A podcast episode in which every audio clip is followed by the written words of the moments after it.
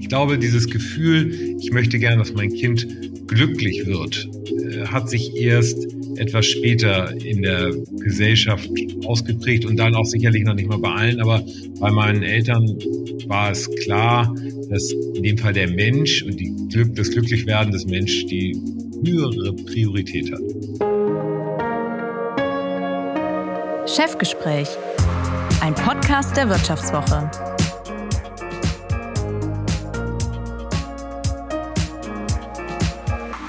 Mein heutiger Gast legt die Krawatte noch lange nicht ab und die Jogginghose nicht so schnell an. Ist das nun schon eine Deformation professionell? Nun, das werde ich neben der ein oder anderen Stilfrage in den nächsten 40 Minuten mit ihm klären. Er leitet den Herrenausstatter Braun Hamburg und zwar in dritter Generation.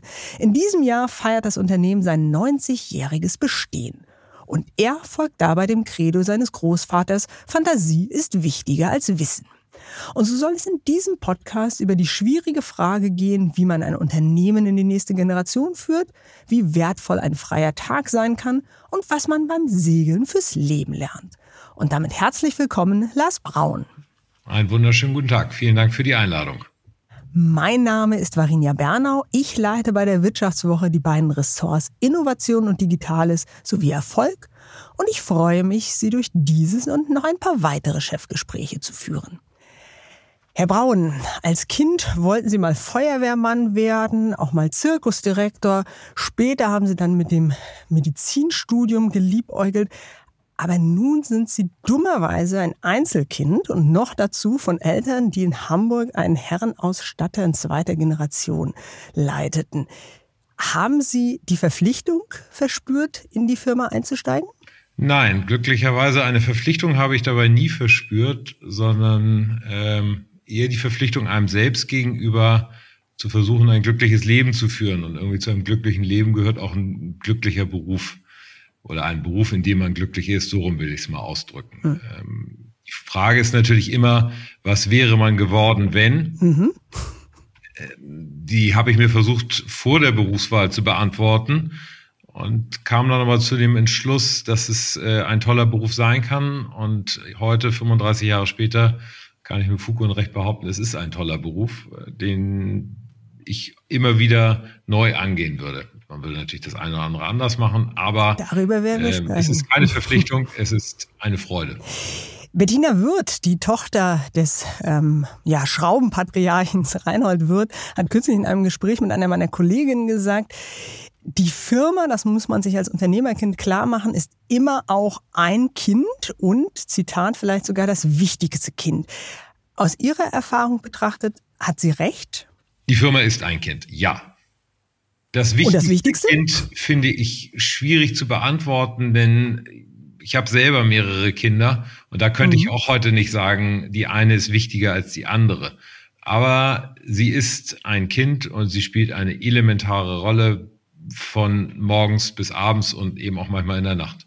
Mhm. Und wie haben Sie das als Kind erlebt äh, mit diesem äh, ja dann doch Geschwisterkind Firma ähm, Herrenaussteller noch nebenbei? Wie haben Sie das ähm, meine Eltern haben das immer sehr gut verstanden zu abstrahieren. Es war natürlich ein Thema immer, was in der Firma stattfand, aber es war auch, das ist vielleicht auch das, der Vorteil dann wiederum eines Einzelkindes, dass man dann ja nicht noch mit weiteren Geschwistern teilen muss. Insofern mhm. hatte ich nie den Eindruck einer ungeteilten Aufmerksamkeit. Natürlich gab es bestimmte Dinge wie Ferien, die an die Messen angepasst wurden und äh, Urlaube, die an die Messe, Messen angepasst wurden, etc. Auch äh, der weltberühmte Skiurlaub über Weihnachten und Silvester war nie ein Thema, weil man dann im Handel sein musste. Ich habe mich da nie in die zweite Reihe versetzt gefühlt und habe das nie als lästiges Geschwisterchen empfunden. Hm. Aber jetzt dummerweise eine der wichtigsten Messen fand auch in Köln ausgerechnet äh, so immer rund um ihren Geburtstag statt. Ne? Sie mussten sich dann schon früh dran gewöhnen, dass sie zumindest an ihrem Geburtstag nicht die erste Geige spielen durften. Das war ein Schicksal, was mich in der Tat ereilt hat, aber äh, das ging dann auch irgendwann ein Stück weiter hinten. Dann war, erwischte es den Geburtstag meiner Mutter und dann ging die Messe noch weiter nach hinten oder vorne, je nachdem, wie rum man das sieht. Aber also das war wirklich im Nachhinein nie ein Problem und äh, fairerweise insbesondere in meiner Kindheit, also noch vor der Jugend, war es dann noch meine Mutter, die immer im Zweifel zurückgesteckt hat und gesagt hat, ich muss mich um mein Kind kümmern. So. Und zwar das, das wichtigste Kind. das leibliche Kind und nicht genau. dieses äh, Firmenkind. Verstehe. Ihr Vater war ja erst würde ich jetzt tatsächlich sagen 44 Jahre alt, als ihr Großvater starb und hat dann das ähm, Unternehmen ähm, übernommen. Und Sie haben mal erzählt, dass Ihr Vater sehr wohl diesen ja, Druck verspürt hat.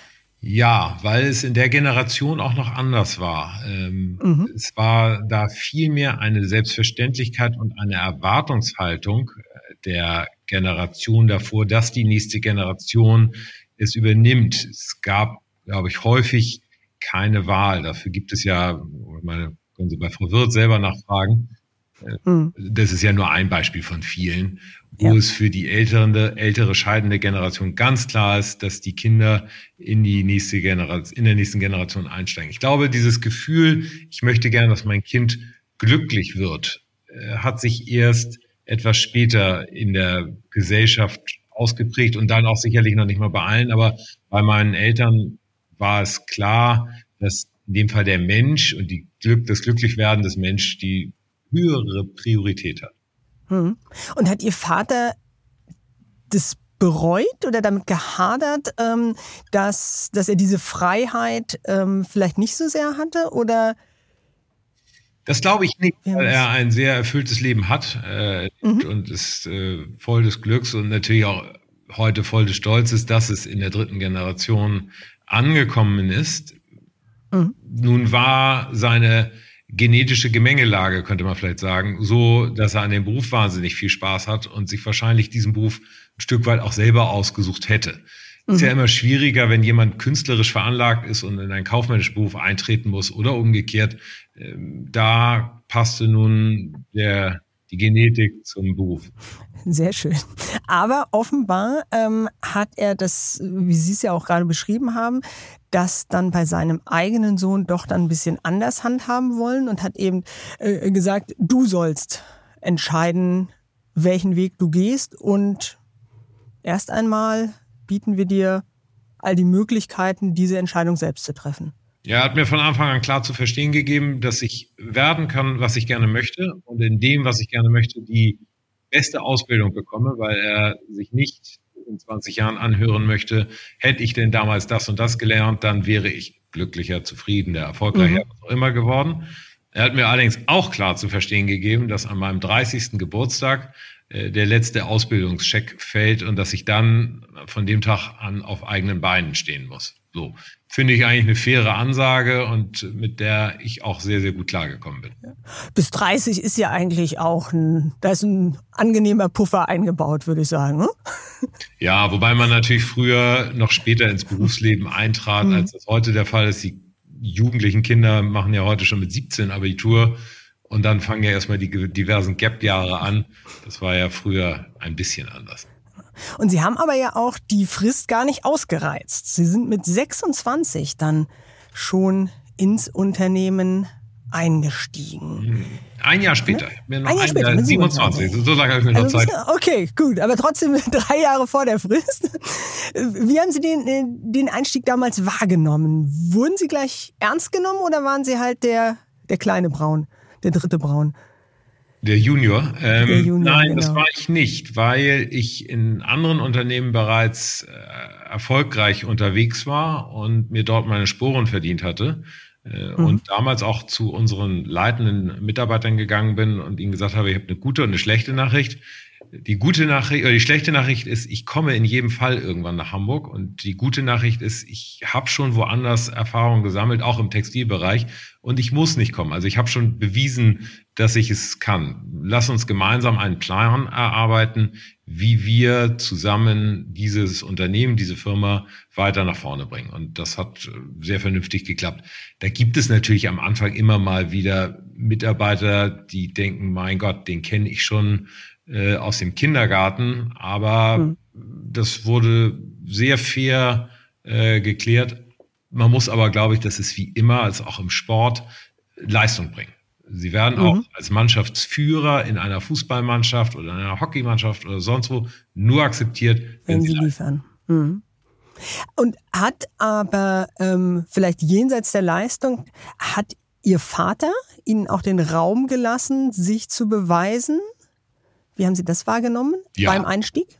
Von Anfang an hat er, war er bereit abzugeben und mhm. äh, war sehr offen darüber, mir Chancen und Felder zu geben, in denen ich mich betätigen konnte, wo er sagte, das ist auch gar nicht mehr so richtig meins. Da kannst, da sehe ich Potenzial, Verbesserungspotenzial. Jeder hat ja irgendwie seine Schwächen und Stärken und kleidet das eine oder andere besser oder schlechter aus. Insofern, äh, da gab es äh, seinerseits viel Raum, glücklicherweise. Mhm.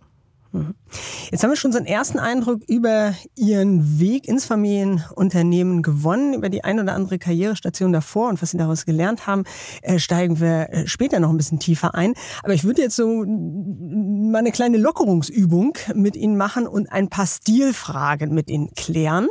Denn ähm, genau, das erwarten wir natürlich von dem Chef eines Herrenausstatters. Ich beginne jeweils einen Satz und Sie vollenden möglichst knapp, aber vor allen Dingen so, wie es Ihnen am passendsten erscheint. Darf ich das auch nicht als Chef eines Herrenausstatters, das muss ich mir einmal ganz kurz klarstellen. Wir haben uns ja von dem Herrenausstatter vor sechs oder sieben Jahren verabschiedet und heißen nur noch Braun Hamburg, weil wir der Meinung sind, wir sprechen heute mehr an als den, den Ausstatter. Es ist, äh, das ist ja ein sehr klassisches Wort und auch im Rahmen der Internationalisierung der Firma, gerade im mhm. Online-Geschäft, war der Herrenausstatter ein bisschen knifflig. Also insofern wird alles, nicht alles zwingen nur aus der Blick eines Anzugträgers und äh, Krawattenträgers gesehen, aber ich bin auf die Fragen trotzdem gespannt und werde sie bestmöglich und stilistisch sauber versuchen zu beantworten.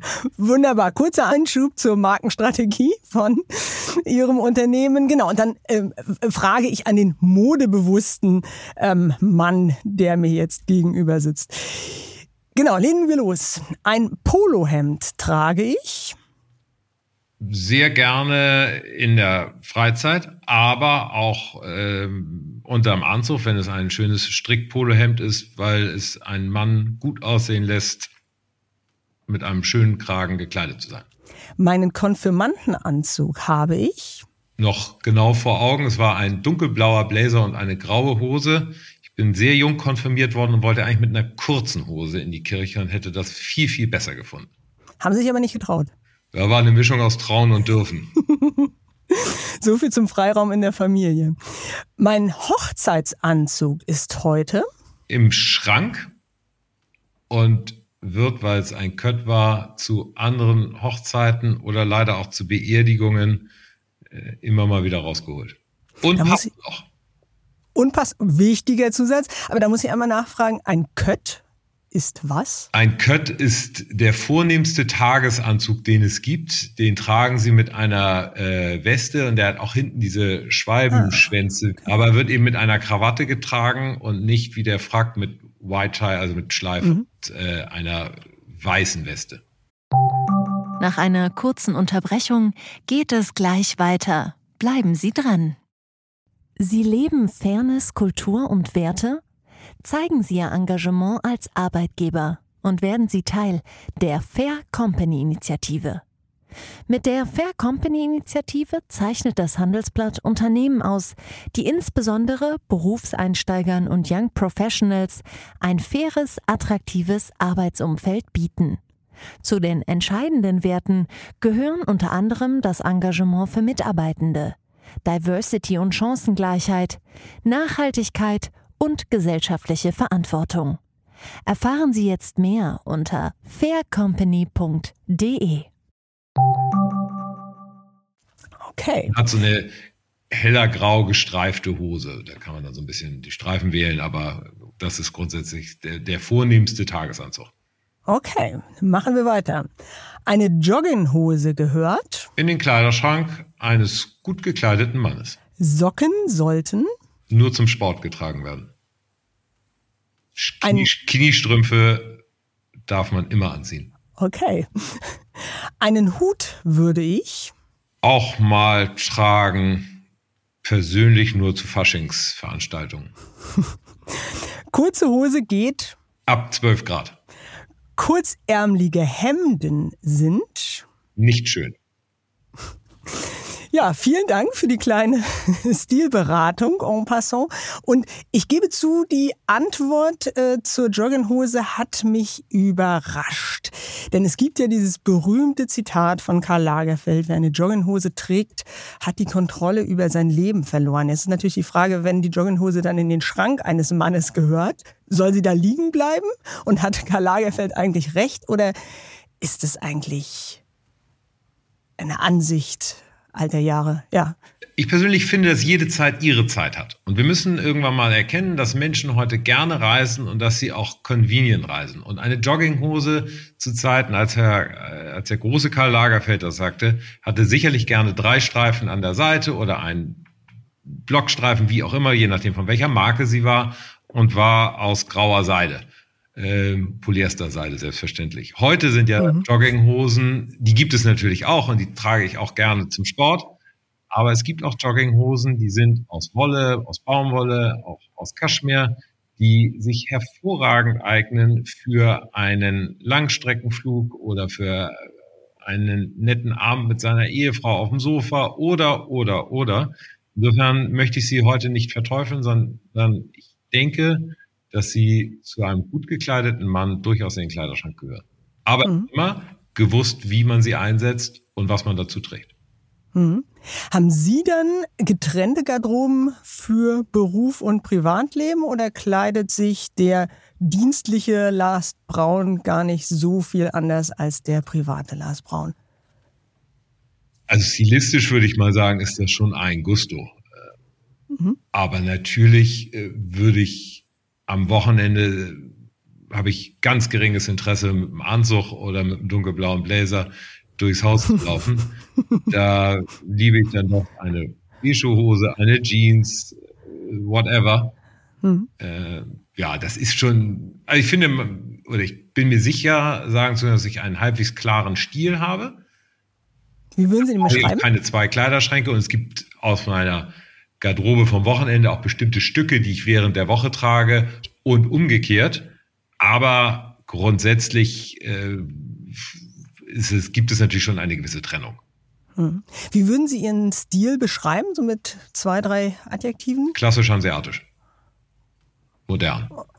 Und für alle, die mit Hamburg und dem Bund der Hanse nicht ganz so vertraut sind, was ist ähm, hanseatisch modern? Also blau ist eine sehr, sehr wichtige Farbe in meinem Kleiderschrank, dunkelblau. Mhm. Ich bin dabei, normale Schnitte zu tragen. Ich äh, denke, dass alles, was extrem übertrieben ist, für mich nicht so richtig passend ist. So. Mhm. Also das nordische Understatement. So könnte man es auch formulieren. Wunderbar. Und Sie tragen auch heute noch immer Krawatte. Allerdings in ihren Geschäften haben sie das Krawattensortiment schon ordentlich verkleinern müssen. Sind Sie traurig drüber? Nein, das ist Zeitgeist. Ich persönlich mhm. trage, früher hieß es natürlich jeden Tag Krawatte, ich trage heute 50 Prozent, 40 Prozent der Tage trage ich eine Krawatte. Das ist hier so ein bisschen nach morgen, morgendlicher Laune.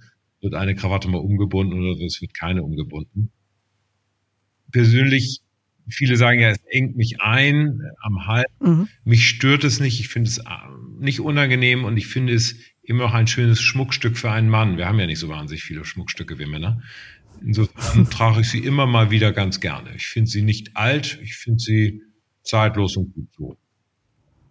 Das heißt aber, wenn Sie es schon ansprechen, äh, Sie Männer haben ja nicht so viele Schmuckstücke. Das heißt, äh, Goldkettchen, Siegelring, das ist tabu.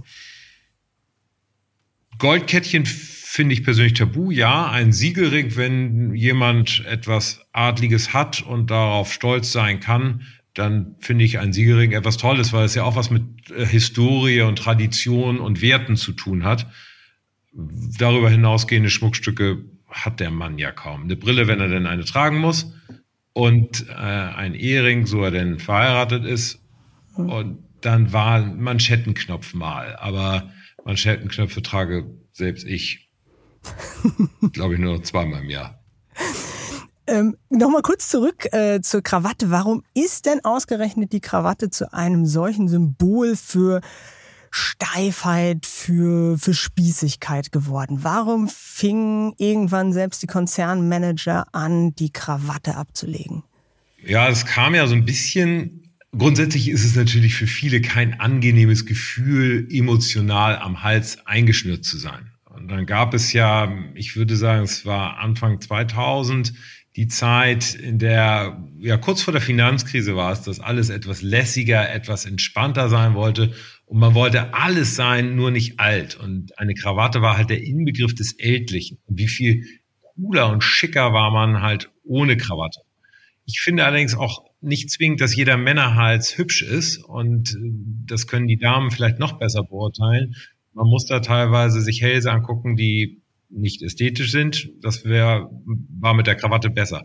Trotzdem ist es natürlich in der Tat ein Stück weit eine Befreiung. Und ich finde weiterhin, wenn jemand sich gut kleidet mit einem schönen Hemd, das ist eigentlich ganz wichtig, ähm, weiterhin einen guten Stil an den Tag legt. Also es muss nicht die Krawatte sein, aber ich glaube, sie wurde aus den Köpfen und aus den Schränken verbannt, weil sie eine Form der Einengung darstellt. Aber wenn es dann nur das Hemd ist, das muss schon ordentlich zugeknöpft sein. Nein, das muss nicht zugeknöpft sein. Es muss einen schönen Kragen haben und es muss äh, mhm. gut zu dem Anzug passen. In, in dem Moment, wo ein Anzug äh, entspannter wird und lässiger wird mit weniger Schulterpolstern, bedarf es auch eines Hemdes, welches nicht so kräftig von der Einlage hier ist, sondern auch dort etwas entspannter. Dieser Umgang zwischen lässig und nachlässig, das ist ein ganz schwieriger und bedarf auch bei dem einen oder anderen einer gewissen stilistischen Beratung. Aber dafür sind hm. wir da. Äh, Stichwort Lässigkeit, wenn sich ähm, ja, Unternehmensberater, Juristen, gern auch mal Konzernmanager besonders hip geben wollen, dann tragen sie bunte Socken. Ist das albern? Es wäre nicht mein Stil und es ist nicht meine Form von gutem Geschmack. Aber ich finde einen bunten Strumpf wenn der Rest des Ensembles passt, also dunkelblauer Anzug ohne Krawatte dann äh, und dann ist dazu ein Strumpf, der irgendwie in Farben ein bisschen gestreift ist oder es ist ein roter Strumpf, weil das ein Markenzeichen ist. For God's sake, das finde ich in Ordnung. Das ist jetzt nicht. Aber Mickey Mouse dann nicht drauf. Nein, eine Mickey Mouse und Times Square oder was es da nicht alles Lustiges gibt, das finde ich dann ein bisschen schwierig. Ein Freund sagte mal zu mir, er findet, dass es um Anzug zu tragen so einen gewissen Bauch braucht. Das mag auch daran gelegen haben, dass wir gemeinsam im Biergarten saßen und er mich irgendwie überzeugen wollte, dass er jetzt hier dringend an seiner Anzugfigur arbeiten müsse. Aber irgendwie ist das hängen geblieben. Braucht es eine gewisse Statur für den Anzug, um ihn auszufüllen? Nein. Also Ihren Freund, den würde ich dann gerne mal kennenlernen und ihn davon versuchen zu überzeugen, dass es wahnsinnig schlanke, fast schon dünne, dürre Menschen gibt, die im Anzug immer noch super aussehen. War also doch nur die Ausrede, noch mal eine Maske zu holen. Ich verstehe. Sie haben 2010 Ihren ersten Online-Shop eröffnet. Wie wurde das damals im Unternehmen wahrgenommen? Wie viel Neugier, wie viel Begeisterung für so eine neue Verkaufsform, wie viel Widerstand vielleicht ist Ihnen in der Belegschaft damals entgegengeschlagen? Ach, das ist so ein bisschen so wie das Geschwisterchen, über das wir am Anfang gesprochen haben. Die meisten fanden die Idee am Anfang gut, weil sie gesagt haben, toll, das ist was Neues und das hat noch keiner. Wir waren ja damals auch wirkliche Pioniere in dem Bereich. Das gucken wir uns doch mal an und dann sind wir gespannt. Und dann fing das Geschwisterchen an, aber größer zu werden und nahm natürlich auch ein bisschen mehr Aufmerksamkeit der Eltern, sprich von mir in Anspruch und fing dann auch noch an, ähm, ja, um in der Sprache final zu bleiben, das Spielzeug wegzunehmen, sprich Ware zu verkaufen, die man sonst hätte stationär verkauft. Und dann kam natürlich dieses Thema Eifersüchteleien ein wenig hoch. Und äh, deshalb gab es dann nach der anfänglichen Euphorie oder dem Enthusiasmus über mhm. äh, diesen neuen Vertriebskanal, gab es natürlich auch viel Argwohn, dass äh, bestimmte Dinge dort dann ähm, ja, verkauft wurden, die man nicht äh, stationär mehr verkaufen konnte, dass es Retouren gab, die wieder aufgearbeitet werden mussten. Und natürlich äh, hatten wir damals noch nicht ein so großen, so großes Team für unseren Online-Bereich, die das machen konnten, sondern das mussten dann eben die Mitarbeiter im Verkauf in ruhigeren Zeiten mal miterledigen, weil das von den anderen nicht erledigt werden konnte. Und das war dann, wurde dann auch irgendwann mal als lästig empfunden. Hm. Was macht man da als guter Vater, wenn die Geschwister sich nicht ganz so gut verstehen? Das ist wieder die gute und die schlechte Nachricht. Die gute Nachricht ist, es hilft euch, denn es ist nicht nur ein äh, www, ein World Wide Web, sondern es ist ein World Wide Window. Und es ermöglicht uns, neue Kunden anzusprechen. Es ermöglicht uns, Kunden die Hemmschwelle zu nehmen. Aber die schlechte Nachricht ist, das Geschwisterchen geht nicht weg, es wird bleiben. Insofern müssen sie da leider durch. Verstehe. Und es hat sich ja scheinbar, äh, hat sich Ihre Erziehungsarbeit da ausgezahlt. Sie machen heute etwa 50 Prozent des Umsatzes ähm, über den Onlinehandel und Sie haben eine Rücksendequote von etwa 30 Prozent, was ziemlich niedrig ist. Wie schaffen Sie das? Ja, wir sind, haben sogar einen höheren Online-Anteil inzwischen. Oh, okay. wie, wie, wir das schaffen, ist, äh, ich glaube, dass wir den Kunden abholen, wie wir ihn auch stationär abholen. Und das unterscheidet uns zumindest von den Online-Pure-Playern, dass wir ahnen, man weiß das natürlich nie genau, mit welchen Intentionen ein Kunde zu uns ins Geschäft, ins Physische kommt. Und mit den ähnlichen Intentionen kommt er ja auch in den, in den Shop hinein. Und da probieren wir ihn gut abzuholen und wissen, glauben zu wissen, was zu was passt in der Kombination und was auch zu wem passt. Und äh, es gibt natürlich eine Beratungsmannschaft dahinter, die den Kunden eben auch am Telefon dann abholt. Jetzt kann man sagen, es ist kein reines Online-Geschäft mehr. Nein, äh, das ist dann natürlich in dem Fall auch ein telefonisches Beratungsgeschäft. Ja, aber der, die Einflugschneise war ja der Webshop. Und auf diese Art und Weise versuchen wir, unsere Touren nach unten zu fahren und äh, ja auch besser zu sein als die anderen. Hm. Und dann kommt Aber halt erschwerend hinzu, dass wir ein einzigartiges Sortiment haben, auch stationär, äh, was es online in der Form so kuratiert nicht gibt. Hm. Aber genau, Sie haben es jetzt kuratiert genannt. Das heißt, es ist nach wie vor eher, also diese niedrige Quote erklärt sich eher aus dem Einsatz von Menschenverstand, denn aus dem Algorithmus denke, dass es eine intelligente Kombination von beiden ist. Grundsätzlich mhm. ist der Menschenverstand ja, aber auch die AI muss ja entsprechend mal angesetzt werden und programmiert werden, gesteuert werden über Menschenverstand. Wo, wo lasse ich die AI zu, in welcher Form und so weiter und so fort. Äh, oder AI, müsste ich ja, korrekterweise sagen. Wo setzen wir es wie ein? Das ist äh, etwas, was wir uns immer wieder hinterfragen. Hm. Ich, genau, die Frage zielt auch vor allen Dingen darauf, wenn Sie sagen, dass da auch immer eine telefonische Beratung ähm, mit einer Rolle spielt, was ja schon auch irgendwie sehr, sehr zeitintensiv äh, dann ist und was eben die Online-Pure-Player nicht unbedingt machen. Nach einer kurzen Unterbrechung geht es gleich weiter. Bleiben Sie dran. ChatGPT und andere Technologien verändern unsere Arbeitswelt rasant. Bei der Veranstaltung Work in Progress diskutieren wir in der Handelsblatt Media Group die Zukunft des Arbeitsmarktes, HR-Trends, KI, mentale Gesundheit und neue Leadership-Perspektiven. Sei am 13. und 14. Juni in Düsseldorf oder virtuell dabei und melde dich jetzt an unter work-progress.de. Ja, zumal sie ihre Produkte nicht so genau kennen, wie wir sie kennen.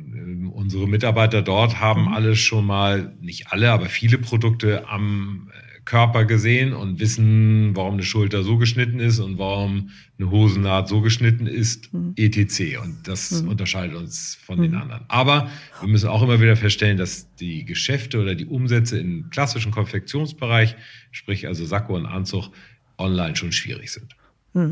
Und äh, heißt es, ähm, Sie sagten eben, ähm, Ihre Verkäufer und Verkäuferinnen haben den, das Sakko dann auch schon mal an einem Körper gesehen, auch am Körper des Kunden, den Sie da beraten? Oder sind es auch, äh, haben Sie auch einen hohen Anteil an Kunden, die jetzt direkt über den Online-Shop kommen und den Sie eben gar nicht kennen mit seinen Formen? Nein, der größte Teil ist natürlich, sind Kunden, die wir nicht kennen, mhm. die dann entweder äh, ihre Probleme oder ihre Fragen beschreiben. Und äh, das mündet in der Spitze mit FaceTime und dann mhm. guckt man mal über die Schulter oder über den Hosenbund oder was es da alles so zu bekleiden gibt. Verstehe. Spielt es eigentlich eine Rolle, ob der Kunde von, also für den Umsatz jetzt, ob der Kunde von einem Mann oder einer Frau beraten wird? Früher, früher hieß es immer, dass die Herren die Konfektion, sprich die Ärmelteile besser verkaufen und die Damen die Artikel, sprich Hemd und Krawatte besser verkaufen. Aber diese Denke ist Gott sei Dank nun schon, glaube ich, seit 25 Jahren vorbei. Und wir haben bei, an der Umsatzspitze ähm, beide Geschlechter, Männlein oder Damen oder Herren, ähm, das macht keinen großen Unterschied. Entscheidend ist halt, dass man gut beraten kann und ich pflege auch gerne zu sagen, wenn Sie verkaufen können, dann können Sie verkaufen und egal was Sie verkaufen.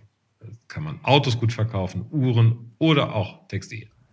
Und was braucht man dazu? Also was macht einen guten Verkäufer aus? Ich glaube, man muss zuhören können. Man muss auch mal die Gabe haben zu sagen, nein, das verkaufe ich Ihnen nicht, weil es nicht zu Ihnen passt. Ist und aber schwierig. Der oder? Kunde muss sich einfach wohl und geborgen fühlen. Aber das geht Ihnen doch wahrscheinlich auch so beim Einkaufen, zu sagen, der war mir sympathisch. Da habe ich hingehört, was er mir gesagt hat. Und ein Dummschwätzer, der immer nur Ja, Ja sagt, der bringt mich selber dann, also mich selber als Kunden auch nicht weiter, weil ich dann das Gefühl habe, der will nur den schnellen Euro in der Kasse. Hm. Apropos schneller Euro, wir haben jetzt in diesem, nee, im vergangenen äh, Jahr hatten wir teilweise Inflationsraten von 10 Prozent. Das heißt, ähm, ja, das wird doch bei dem einen oder anderen ein bisschen enger im Geldbeutel. Wie stark haben Sie das gespürt oder ist Ihre, spielt das für Ihre Klientel ohnehin keine Rolle? Nein, es spielt natürlich auch für unsere Klientel eine extreme Rolle. Äh, und wenn es nur äh, psychologisch ist, jeden Tag, in dem ich die Zeitung aufmache und von Inflation und Zukunftsproblemen in Deutschland etc. lese, wenn ich dann ein Aktiendepot habe, äh, von wo gestern noch 100 waren und heute auf einmal nur noch 90 oder 85, sind das ja alles keine Motiva Motivationsfaktoren. Und Jetzt mal shoppen zu gehen, ja. Gerade Männer sind dann ja eher rational gesteuert als emotional und sagen sich, oh, jetzt halte ich doch das Pulver mal lieber zusammen. Mhm. Wir hatten trotzdem ein gutes Geschäftsjahr. Da kann ich jetzt überhaupt nichts gegen sagen. Aber es sind man kann sich gar nicht vorstellen, wie es denn gewesen wäre, wenn. Punkt, Punkt, Punkt. So, das ist, glaube ich, das Entscheidende dabei. Hm. Ich würde ganz gerne noch ein bisschen tiefer in Ihren Werdegang und Ihren Karriereweg äh, einsteigen. Sie haben ja ähm, eingangs eben die Lehre in Münster absolviert, eben nicht im Familienunternehmen. Haben Sie das selber so entschieden oder war das Auflage von Ihren Eltern? Nee, das war keine Auflage von meinen Eltern, aber dieses in Hamburg geboren, in Hamburg gearbeitet, in Hamburg gelebt, in Hamburg gestorben, das war niemals. Ich wusste, dass ich immer raus wollte. Und äh, ich wusste auch, dass ich gerne studieren wollte. Insofern äh, bot sich da die Möglichkeit, in einem tollen Unternehmen eine Lehre zu machen, die zu verkürzen auf ein Jahr und dann anschließend halt das Studium weiterzumachen. Ähm, das hat mir gut gefallen, weil es ein Familienunternehmen war, Münster noch nicht zu weit weg, aber doch schon weit genug von Hamburg weg, dass man die eigenen vier Wände dort aufbauen konnte. Das war schon sehr sympathisch.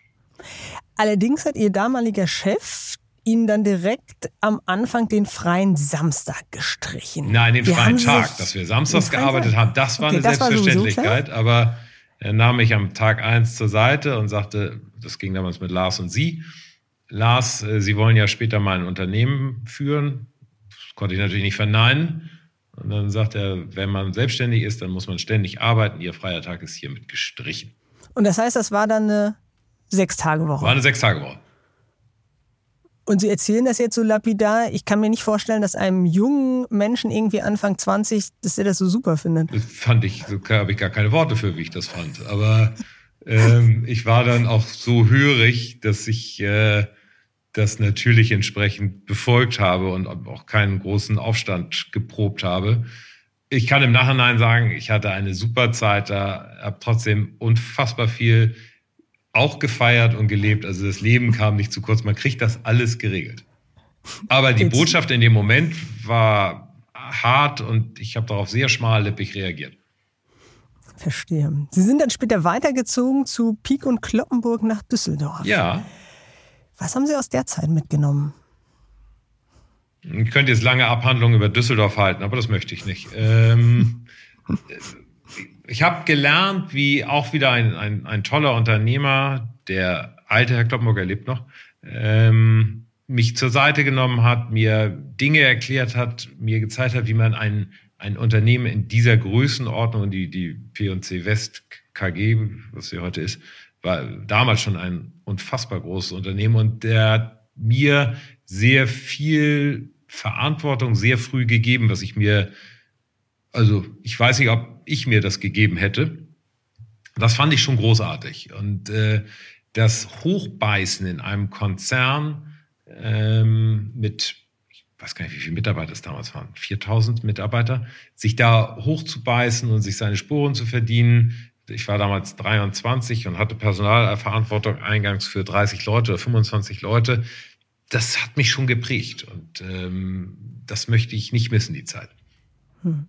Es ging danach noch weiter hinaus, äh, Münster, Düsseldorf und dann Italien. Sie. Warum das? Naja, Land der Mode, Sprachen haben mich immer gereizt. Ähm, die Chance, bei einer Firma Senja arbeiten zu können, war für mich großartig. Und das ist auch sicherlich die für mich im Nachhinein prägendste Zeit gewesen. Oder eine besonders prägende Zeit gewesen. Ich habe da auch äh, tolle Chefs gehabt, in einem unfassbar guten Unternehmen, Ermenegildo Senja gearbeitet damals einer der ersten, der die Wertschöpfungskette, sprich von der Weberei bis zum eigenen Retail, voll verstanden hatte. Ähm, das war schon einzigartig. Plus 25-jährig äh, in Mailand zu leben, ist jetzt auch nicht das Schlimmste, was man so täglich ertragen muss. Was ist das Schönste daran gewesen? Das Erstaunlichste war, dass man ja denkt, man fährt nach Italien und die arbeiten ja gar nicht so wahnsinnig viel. Auch da wurde ich eines Besseren belehrt. Da wurde selbstverständlich morgens im Büro um 9 Uhr angefangen und wir haben da eigentlich jeden Abend bis 8, 9 gearbeitet, mit der größten Selbstverständlichkeit und samstags auch mal dazu. Und das machte nicht nur ich oder ich und mein damaliger Chef, sondern das machte das gesamte Büro. Und ähm, wenn viele an Italien denken, sie ja, das geht um 10 los und mittags ist erstmal mhm, zwei Stunden Siesta ja. und dann fangen wir um 15 Uhr mal wieder an und machen uns um 17 Uhr beim ersten Glas Wein Gedanken darüber, wie der Abend so verläuft. Nein, weit gefehlt. Also im Norden Italiens, kann ich nur sagen, wird extrem hart gearbeitet. Etwas, was Sie auch geprägt hat, haben Sie ja mal gesagt, ist der Segelsport. Sie waren sogar mal Segellehrer in Genf. Das ist jetzt nicht so nah an Hamburg dran, schon einen Ticken näher an Mailand. Wie sind Sie denn dahin gekommen?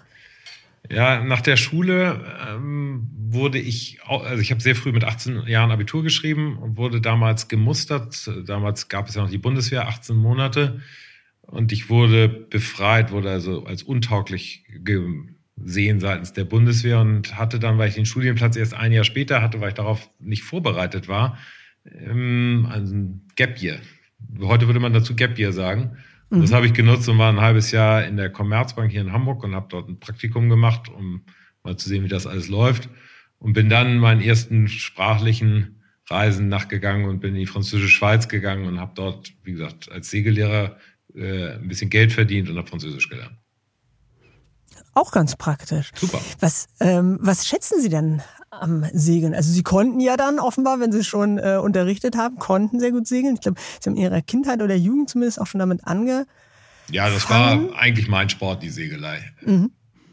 Ich finde, man kann wahnsinnig viel lernen. Auf einem kleineren oder in kleineren Schiffen lernt man ganz alleine segeln, früh im Opti anfangen eine Taktik für eine Regatta mit sich selber auszumachen, die Konsequenzen daraus selber zu tragen, mit niemandem zu diskutieren, hadern zu können, drei Stunden Selbstgespräche dazu führen wegen, während einer Regatta ist schon eine große Herausforderung. Wenn man dann später zu zweit segelt, ist es ja ein, ein, ein Mannschaftssport. Man geht miteinander mit Wind und Welle und mit, den, mit der Natur um, muss da wahnsinnig viel beachten und äh, auch physikalische Rückschlüsse ziehen. Was passiert mit dem Segel? Wie muss ich steuern? Gewicht, etc. Und äh, später, wenn Sie in die Dickschiffsegelei gehen, ist es natürlich der pure Kampf mit äh, den Gewalten der Natur, die so schnell auftreten können, wie es schlimmer gar nicht geht. Und ähm, auch als Steuermann dann wiederum die Verantwortung zu übernehmen und zu sagen, ich gehe dadurch durch den Sturm, weil unser Schiff macht es mit oder wir müssen in den schützenden Hafen einlaufen. Also da passiert schon sehr, sehr viel, was man auch später fürs Leben mitnehmen kann. Das ist ein toller Sport. Hm. das gilt ja so dem Klischee nach auch gern mal so als Teambuilding-Maßnahme, ne? dass so die Unternehmensberatungen beispielsweise machen das sogar im äh, teils, teils zum Assessment Center, um so Bewerber ähm, zu testen. Gehen Sie auch mit Kollegen, Kunden, Geschäftspartnern segeln oder ist das wirklich was, was Sie als privates Vergnügen schätzen und auskosten? Das ist pures privates Vergnügen. Wenn ich mit einem Geschäftspartner dahin gehe, dann ist das ein freundschaftlicher Approach weil man sagt, äh, ich mag dich so wahnsinnig gerne, dass ich mit dir gerne meine Freizeit verbringe. Aber das wäre genauso, als wenn ich mit diesem, mit demjenigen äh, abends gemeinsam essen gehen würde. Also es wäre für mich nicht der Zugang mit Mitarbeitern oder mit äh, Vertretern, wem auch immer, auf dem Segelboot zu gehen und zu sagen, so jetzt verbringen mhm. wir mal hier ein lustiges Wochenende, weil das Segeln so schön ist. Mhm.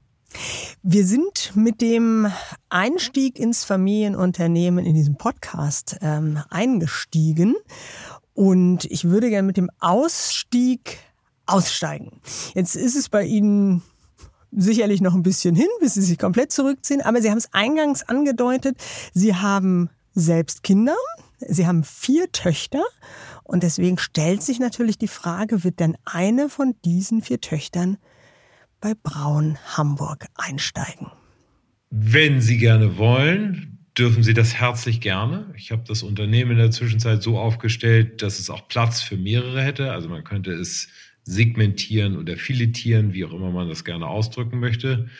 Aber wenn keine von denen sagt, ich glaube an den Handel und an den Einzelhandel noch viel weniger und an die Zukunft, dann wäre es halt so. Aber es wäre natürlich für mich zum heutigen Zeitpunkt eine Freude, auch mal eine Zeit lang mit einer meiner Töchter oder mehreren gemeinsam in diesem Unternehmen zu arbeiten. Platz und Aufgaben wären genug da.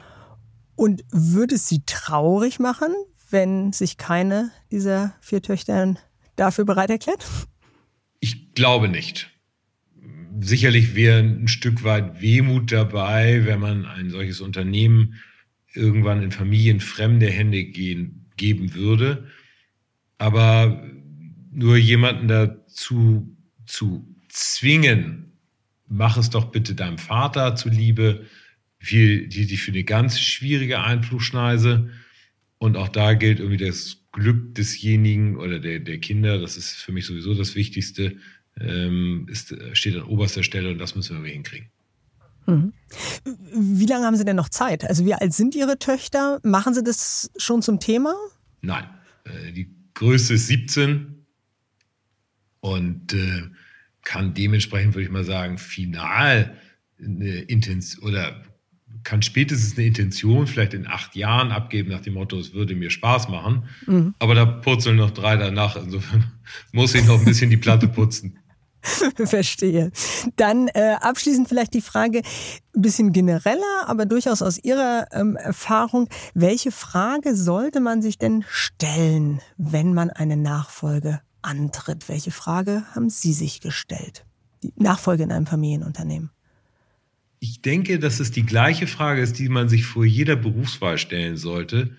Will ich das? Habe ich Spaß daran? Und kann ich mir vorstellen, das die nächsten 40 Jahre lang zu machen? Herr Braun, ganz herzlichen Dank für das offene Gespräch. Liebe Frau Berner, Ihnen einen ganz herzlichen Dank. Meine nächsten Gäste im Chefgespräch sind übrigens Jasmin Fahimi, die Chefin des Deutschen Gewerkschaftsbundes, und Markus Hackstein, der Chef des Batterieherstellers Vata. Und wenn Sie eine Frage an den einen oder die andere haben, vielleicht auch an beide, dann schreiben Sie mir gerne an chefgespräch.vivo.de und dann nehme ich Ihre Frage mit ins Podcaststudio. Und wenn Ihnen das Chefgespräch gefällt, lassen Sie gerne auch eine positive Bewertung da. Feedback können Sie auch senden an chefgespräch.vivo.de. Schreiben Sie mir, was Ihnen gefällt und was Ihnen nicht so gut gefällt. Und schauen Sie auch mal in die Show Notes für treue Hörer und Hörerinnen des Podcasts haben wir nämlich ein paar Angebote, damit Sie die Vivo digital wie gedruckt ein bisschen günstiger lesen können.